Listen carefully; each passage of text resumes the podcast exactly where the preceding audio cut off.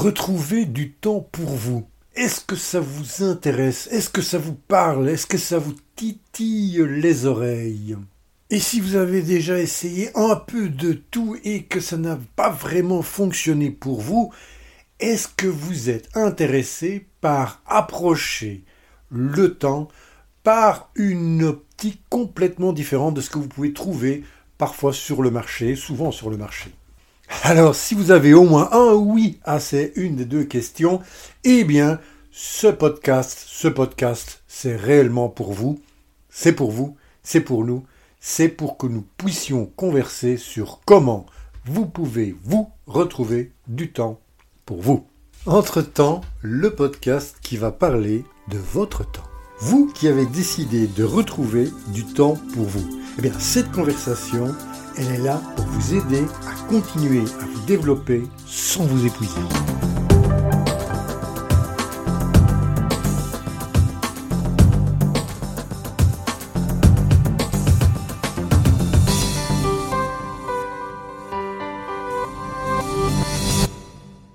Bonjour et bienvenue. Alors là, je suis vraiment très très heureux de vous rencontrer, de vous avoir avec moi pendant ces quelques instants où nous allons partager sur le temps. Je m'appelle Jean-Claude Blémont et j'ai envie de partager avec vous toute une série de choses que j'ai appris pendant les 35 années où j'ai travaillé dans des sociétés multinationales, internationales, et où retrouver du temps retrouver du temps pour moi, pour ma famille, mais surtout du temps pour moi, était une de mes passions, si je peux dire. Au départ, presque une obligation, mais ensuite c'est réellement devenu une passion. J'ai appris énormément et je continue à apprendre. Je prends une approche complètement différente de ce qu'on peut trouver actuellement sur le marché quand on parle de time management. Alors, ou de gestion du temps en français, bien entendu. Pourquoi? Eh bien, je vous le dis déjà tout de suite. Parce qu'on ne sait pas gérer le temps. Vous ne savez pas gérer le temps. Avec tout le respect que j'ai pour vous, et moi non plus. Et si jamais vous étiez capable, comme Hermione Granger dans Harry Potter et le prisonnier d'Azkaban, de pouvoir, à un certain moment, revenir une heure ou deux heures par avant pour pouvoir suivre un cours, eh bien, j'arrête ce podcast tout de suite. Vous me donnez votre adresse, je saute dans ma voiture ou dans mon avion s'il faut, je veux vous rencontrer. Bien, soyons un peu sérieux, du moins moi. Euh, non, le temps, nous ne pouvons pas le gérer.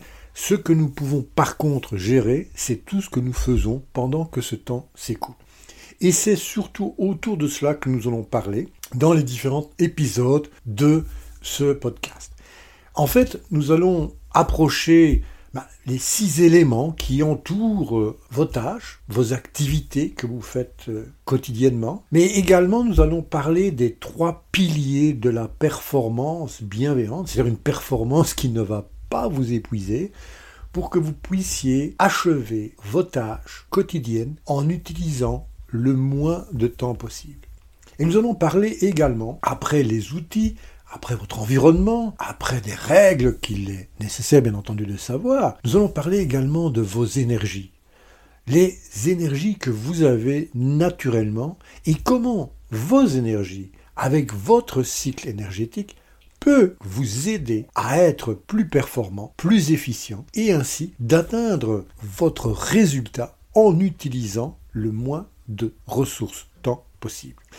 Nous parlerons également de votre cerveau, du rôle qu'il a dans les activités qui vous permettent de retrouver du temps, et nous parlerons également de votre fort intérieur qui est l'essence même, tout devrait commencer. C'est de votre relation intime avec le temps.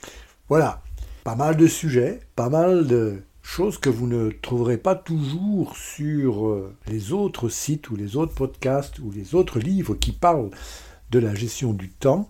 Et la raison est, c'est que souvent les sujets tels que le cerveau sont traités dans des activités de neurosciences ou le fort intérieur dans des développements personnels, ou voire même les énergies dans des activités plutôt sportives ou méditatives ou spirituelles, mais très rarement, je dois bien le reconnaître, très rarement dans le cadre de votre relation au temps, dans le cadre de comment vous pouvez retrouver du temps pour vous. Alors voilà, si cette aventure vous tente, eh bien nous allons la parcourir à travers différents épisodes qui nous conduiront à comprendre comment il est possible de se créer une méthode personnelle et unique pour vous permettre de retrouver du temps pour vous. J'ajouterai également un peu plus tard dans la saison des interviews, des, entrevues que j'aurai avec des entrepreneurs, des entrepreneurs euh, à succès, des entrepreneurs qui débutent, des entrepreneurs qui parfois euh, sont simplement indépendants complémentaires, c'est-à-dire qu'ils ont deux activités, avec des entrepreneurs qui sont des entrepreneurs solo, mais qui sont également euh, maman ou papa solo. Hein. et donc de voir comment eux, à travers cinq points que nous verrons, nous verrons comment ils ont pu réussir dans leurs activités tout en ayant effectivement parfois deux ou trois missions complètement différentes et comment ils ont pu gérer leurs activités afin de aussi retrouver du temps pour eux et de le consacrer à leurs rêves, à leur famille, à leur bien-être, à eux. Je vous propose de continuer l'aventure sur le site internet oruposa.com. À très bientôt.